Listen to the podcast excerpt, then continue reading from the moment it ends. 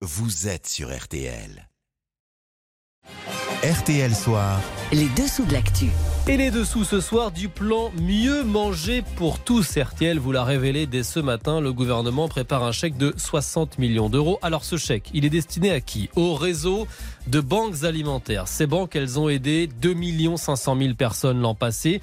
Et jusqu'ici, elles collectaient surtout des produits. L'idée, c'est désormais de les transformer, les produits, pour proposer des repas aux plus démunis. Bonsoir Virginie Garin. Bonsoir. Vous avez rencontré au Salon de l'Agriculture où vous vous trouvez pour RTL des responsables de banques précurseurs. Ils viennent de Grenoble et eux, ils sont déjà passés en quelque sorte de la collecte à la cuisine. Oui, car cuisiner une viande ou des légumes permet de prolonger leur vie. En Isère, donc les, les banques alimentaires cuisinent chaque jour 150 kilos de viande fraîche, bœuf, agneau, poulet, récupérés dans les grandes surfaces ou chez des grossistes, des viandes presque périmées.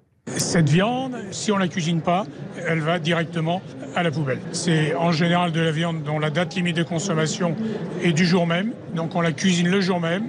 Et le but du jeu, c'est de redonner 5 jours de vie à une viande qui n'en avait plus. Bernard Perry préside les banques alimentaires d'Isère. Il a embauché un chef cuisinier qui chaque matin doit composer avec ce qu'il reçoit.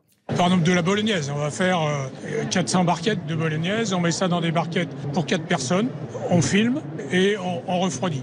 Et les plats cuisinés sont ensuite distribués à une centaine d'associations du département. Alors ce chèque, il va faire du bien au réseau d'aide un petit peu partout en France parce qu'il faut expliquer aussi à nos auditeurs, Virginie, que derrière une belle initiative comme celle de, de Grenoble, il y a toute une chaîne de solidarité de bénévoles.